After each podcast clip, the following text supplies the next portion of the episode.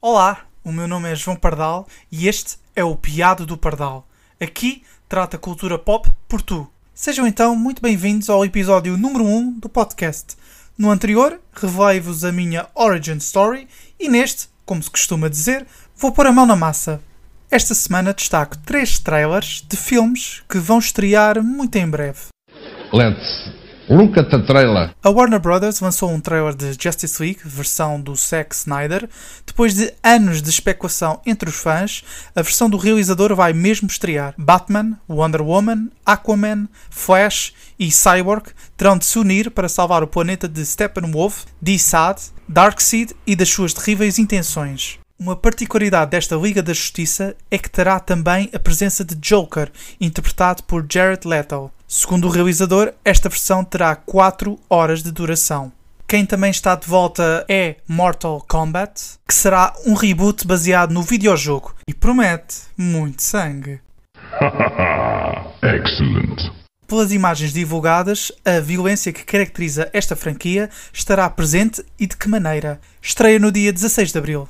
Por último, quero destacar o trailer do documentário sobre o Notorious B.I.G., que está também mesmo a chegar à Netflix. Biggie, I've Got a Story to Tell, promete trazer uma nova perspectiva da vida do aclamado rapper com imagens inéditas. Estreia dia 1 de março na plataforma de streaming.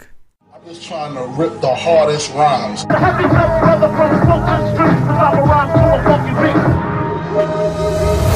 A lot of the bad decisions came from.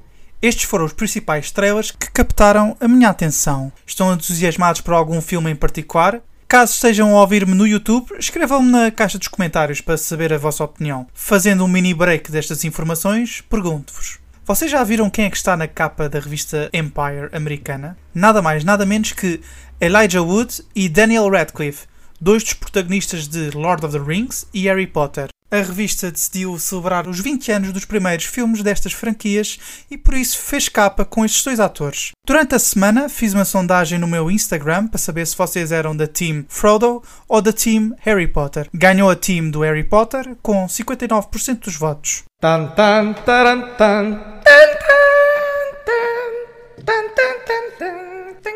Pessoalmente sou mais Team Frodo, mas pronto, democracia é mesmo assim. Por isso estejam atentos às próximas sondagens no meu Instagram, at piado underscore do underscore pardal. Porque o teu voto pode fazer a diferença. It's really simple. By not voting, you're automatically voting for the winner. Get loud. Rock the vote. Fãs dos Marretas, esta novidade é para vocês.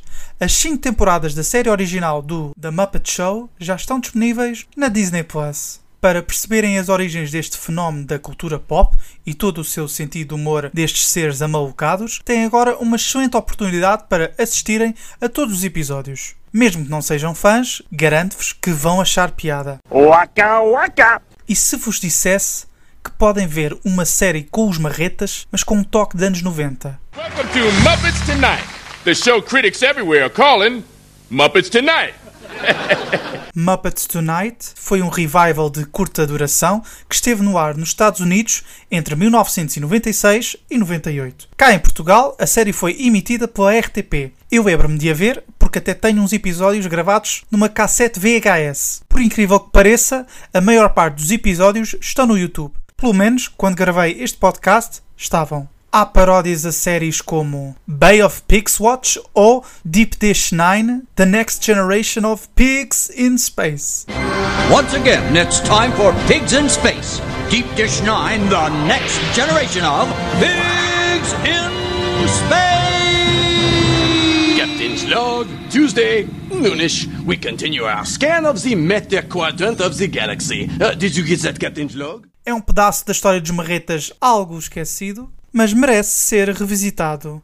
Prince, Larry King, Sandra Bullock e Cindy Crawford são apenas algumas das guest stars que passaram por esse programa. Bom, por hoje é tudo. Espero que tenham gostado deste episódio 1. Espero contar com vocês no próximo Piado Pardal. Fiquem bem.